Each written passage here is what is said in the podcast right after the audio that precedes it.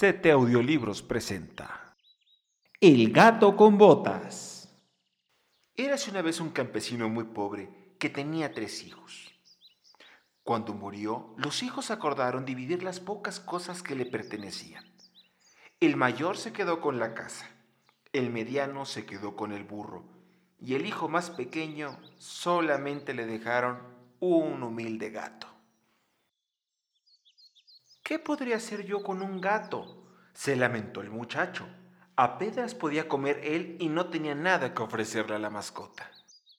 El gato escuchó al tercer hijo y le contestó, No te preocupes, amo. Si me das un saco y un par de botas, te darás cuenta de que te has quedado con lo más valioso que poseía tu padre. El muchacho, sabiendo que no tenía nada que perder, le dio al gato lo que le había pedido. El gato se puso el viejo par de botas y se colocó el saco donde muchos conejos iban a buscar comida. Puso hierba fresca dentro del saco y se acostó al lado de éste como si estuviera muerto. Al poco rato, el gato atrapó con su saco a un gordo y conejo café. Llevó la presa directo al castillo y pidió ver nada menos que al rey. Cuando el gato se presentó ante el rey, hizo una reverencia y le ofreció el hermoso y gordo conejo, diciendo, Señor, nos honraría que aceptaran este presente de parte de mi amo, el duque de Carabás. Ese era el nombre que había escogido para su amo. Agradézcaselo a su amo de mi parte, contestó el rey. A los pocos días el gato regresó y le dio al rey un par de blancas y gordas palomas, y poco después de eso le llevó una docena de huevos de codorniz. Durante varias semanas el gato le llevó regalos al rey, explicándole que los presentes eran parte del duque de Carabás. El rey estaba encantado con los buenos modales del gato y disfrutaba mucho los presentes. Pero empezaba a preguntarse quién era el amo del gato. ¿Quién era el misterioso duque de Carabás? ¿Y por qué el rey nunca había escuchado hablar de él? El rey finalmente decidió que, quien quiera que fuera, sin duda el duque era una persona generosa y amigable. Un día, el gato se enteró de que el rey y su hija darían un paseo cerca del río.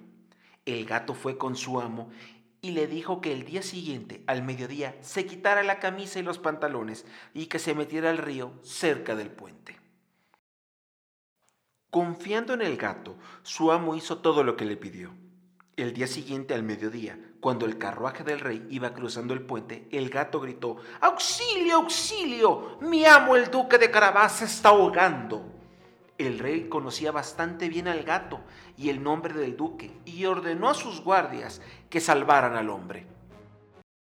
El gato le dijo al rey que le habían robado la ropa a su amo. El rey insistió en el que el duque de Carabás se pusiera uno de sus trajes. El duque agradeció al rey con su gentileza y lució muy bien con esas ropas tan finas. La hermosa hija del rey se lo dijo. El rey invitó al duque a dar un paseo con él y su hija. Mientras paseaban felizmente en el carruaje, el gato corría adelante, muy orgulloso de sí mismo. Mientras corría delante del carruaje, el gato le ordenaba a todos los granjeros que se encontraban en el camino, deben decirle al rey que la tierra que trabajan pertenece al duque de Carabás. Si no lo hacen, el logro que vive en el castillo lejano los partirá en pedazos y se los comerá. Todos los granjeros le temían al logro del castillo, así que hicieron lo que dijo el gato. Cuando el rey se detenía a preguntar de quién era la tierra por la que iban pasando, escuchaba, del duque de Carabás, sin importar los lejos que hubiera llegado. En realidad posees mucha tierra, le dijo el rey al duque. La princesa le sonrió y el duque le contestó la sonrisa. Él no tenía idea de lo que estaba sucediendo, solo pensaba en lo hermosa que era la princesa. Finalmente el gato llegó al castillo, que en realidad pertenecía al logro, al igual que las tierras por las que cruzaron. El gato sabía todo acerca del logro, entró al castillo y pidió verlo. En poco tiempo el gato estaba ante el logro. Se dice que puedes tomar la forma de cualquier animal que escojas, le dijo el gato al ogro. ¿Y qué si lo deseas puedes convertirte en un león? Es cierto, dijo el ogro lleno de orgullo y se convirtió en un león. El gato viendo aparecer de repente al feroz león, se asustó tanto que brincó en una alacena, pero las botas se salieron y se resbaló. El ogro ya se había convertido de nuevo en ogro. El gato admitió que se había asustado mucho y lo felicitó al ogro por su destreza. También dice la gente que te puedes convertir en una pequeña criatura, dijo el gato. En un ratón, por ejemplo, pero eso sería imposible. ¿Imposible? ¡Ja! gritó el ogro. ¡Mira esto! Y se convirtió en un ratón justo en ese momento. Por supuesto, como el otro era un gato, se lo comió de un solo bocado. En ese momento, el carruaje del rey llegó a la puerta del castillo. El gato corrió a recibirlos diciendo, Señor, bienvenido al castillo del duque de Carabás. ¿Este es tu castillo, amigo mío? le preguntó el rey al duque. ¿Podemos pasar? El duque sonrió y ayudó a la princesa a bajar del carruaje. Bajo las órdenes del gato, los sirvientes del ogro prepararon una estupenda comida para los invitados.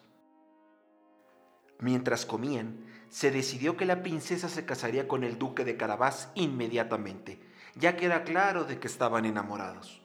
En cuanto al gato con botas, vivió como un gran señor y jamás tuvo que volver a cazar ratones, excepto cuando se quería divertir. Y colorín colorado, este cuento se ha acabado. No olvides de suscribirte y darle a la campanita. Si llegaste hasta este punto del audio, por favor, dale like y suscríbete a mi canal. Gracias.